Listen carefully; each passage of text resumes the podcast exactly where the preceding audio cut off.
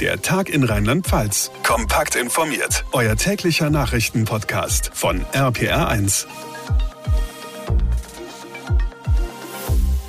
Einen schönen Donnerstag zusammen und ganz herzlich willkommen zu unserer heutigen Podcast-Folge am 2. Juni. Mein Name ist Katharina Walter. Freut mich sehr, dass ihr einschaltet.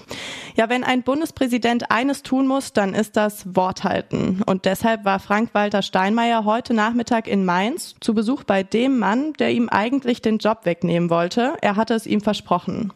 Gerhard Trabert, der Arzt, der sich um obdachlose Flüchtlinge sozial Schwache kümmert, war als Kandidat bei der Wahl im Februar zwar gescheitert, hat aber mit dem Bundespräsidenten einen neuen Fürsprecher gefunden. Zwei Stunden nahm er sich Zeit. RPR1-Reporter Olaf Holzbach, was hat denn der Besuchte davon? Also zuerst mal natürlich Aufmerksamkeit. Kameras, Mikrofone, Reporter, Scharen waren dabei, als der Bundespräsident Traberts Verein Armut und Gesundheit lobte. Ich konnte mir heute ansehen, was zu diesem Modell hier des Vereins gehört. Dazu gehört das Arztmobil, wo wir die Möglichkeit hatten, mit langjährigen Patienten zu sprechen. Zum Beispiel mit Wolfgang, fortgeschrittenes Alter, obdachlos in Mainz und gleich auf Augenhöhe mit dem Staatsoberhaupt. Kannst mit ihm reden?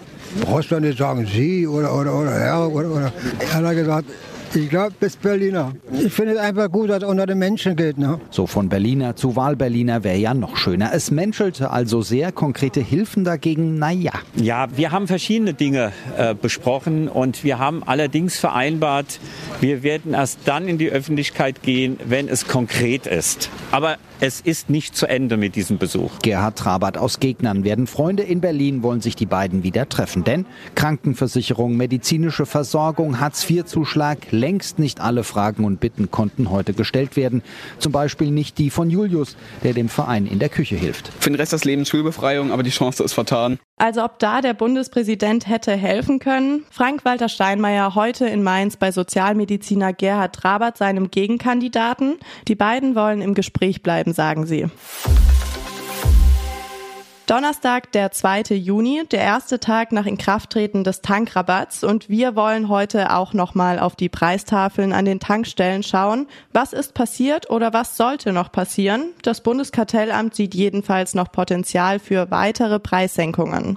RPR1-Reporter Ronny Thorau, wie viel mehr Preissenkung ist denn überhaupt noch drin? Naja, eigentlich wurde die Steuer insgesamt um rund 35 Cent für Benzin gesenkt und um gut 16 Cent pro Liter beim Diesel. Ich habe gerade an meiner Tankstelle nochmal heute nachgeguckt. Da ist Superbenzin nicht um 35 Cent billiger geworden, sondern um 25 Cent.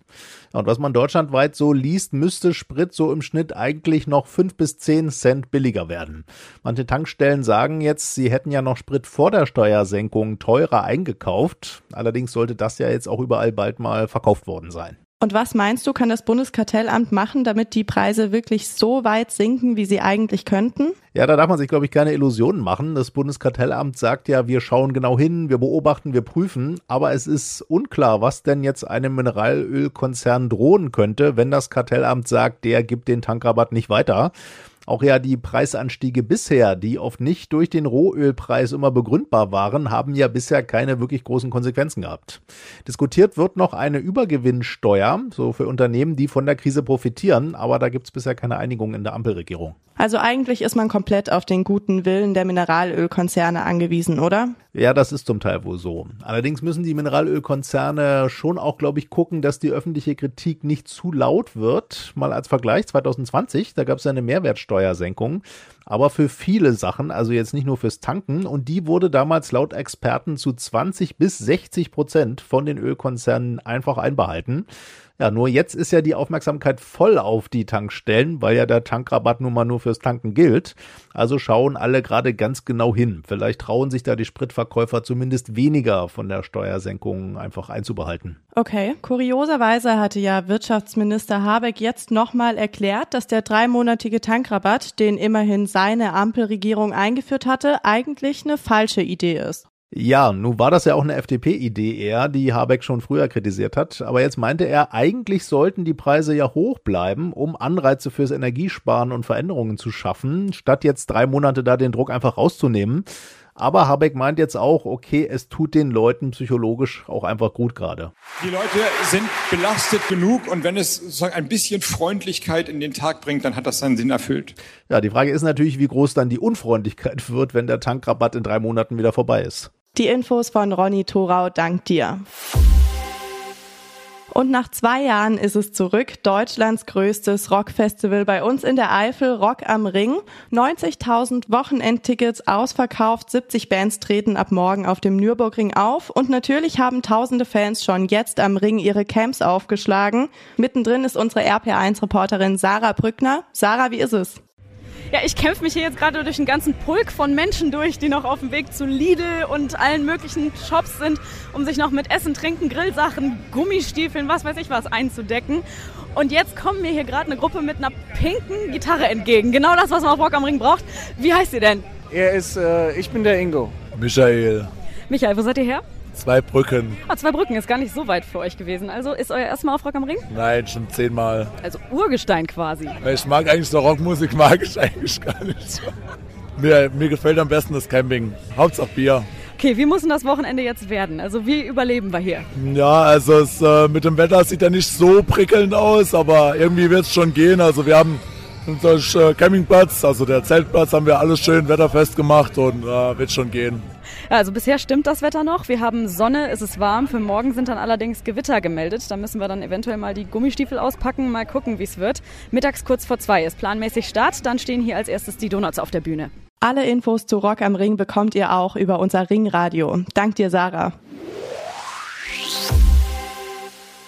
Seit gestern gilt das 9-Euro-Ticket und auf der Insel Sylt gucken die Menschen mit großen Sorgen auf das kommende Pfingstwochenende, denn sie befürchten, dass ihre Insel gestürmt wird. Von naja, sagen wir mal den Menschen, die normalerweise nicht zu den Urlaubsgästen zählen, zum Beispiel Punks mit Dosenbier. Im Internet wurde dazu aufgerufen, mehr oder weniger mit Augenzwinkern, Chaos-Tage 2022. Und die große Frage ist, wie lustig oder wie schlimm wird es? RPR1-Reporter Thomas Stüber. Erste Zwischenbilanz. Noch ist die Lage auf Sylt einigermaßen entspannt. Die ersten anderthalb Tage ist der Ansturm ausgeblieben. Ab morgen, da könnte sich das allerdings ändern. Karl-Max Hellner vom Verein Sylter Unternehmer. Ja, wir haben uns darüber unterhalten, sind vorbereitet und wir äh, glauben und hoffen, dass äh, viele friedliche Gäste die Insel besuchen und dann schöne Tage auf Sylt verleben. Aber wir hoffen natürlich auch nicht, dass äh, es zu Problemen kommt, die ja leider angekündigt sind. Wird Sylt zum neuen Ballermann? Glaubt man den Aufrufen im Netz, dann machen sich Tausende auf den Weg. Punks, Alternative oder einfach nur Party People. Deutschlands schickste Insel soll nicht mehr nur den Reichen vorbehalten sein. So die Idee. Die Sylter, die halten dagegen, so furchtbar elitär sind wir doch gar nicht. Ich glaube, dass äh, der Großteil der Urlauber, die hier auf der Insel sind, eben, ich sag mal, normales sind und sich äh, auch in einem ganz normalen äh, Preisbereich bewegen, der vielleicht ein bisschen höher ist als woanders. Aber ähm, das gehört natürlich dazu und dieses ganze Hin und Her und der Schönen und der Reichen, äh, da lebt Sylt immer noch von. Ähm, da leben wir auch ganz gut von. Aber ich glaube, es wird in manchen Teilen übertrieben. Wie übertrieben die Sylt-Party am Pfingstwochenende ausfällt, ist noch völlig unklar. Am Montag wird eine erste Bilanz gezogen.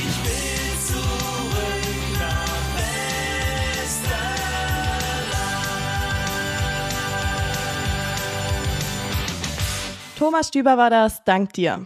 Ja, und das war der Tag in Rheinland-Pfalz für heute. Wenn ihr es noch nicht gemacht habt, dann wäre es toll, wenn ihr uns einen Podcast abonniert. Das geht auf jeder Plattform, da wo ihr mir gerade zuhört. Und wenn ihr dann noch die Zeit findet, uns eine Bewertung zu hinterlassen, zum Beispiel bei Apple Podcast oder bei Spotify, dann wäre das wirklich eine ganz tolle Sache.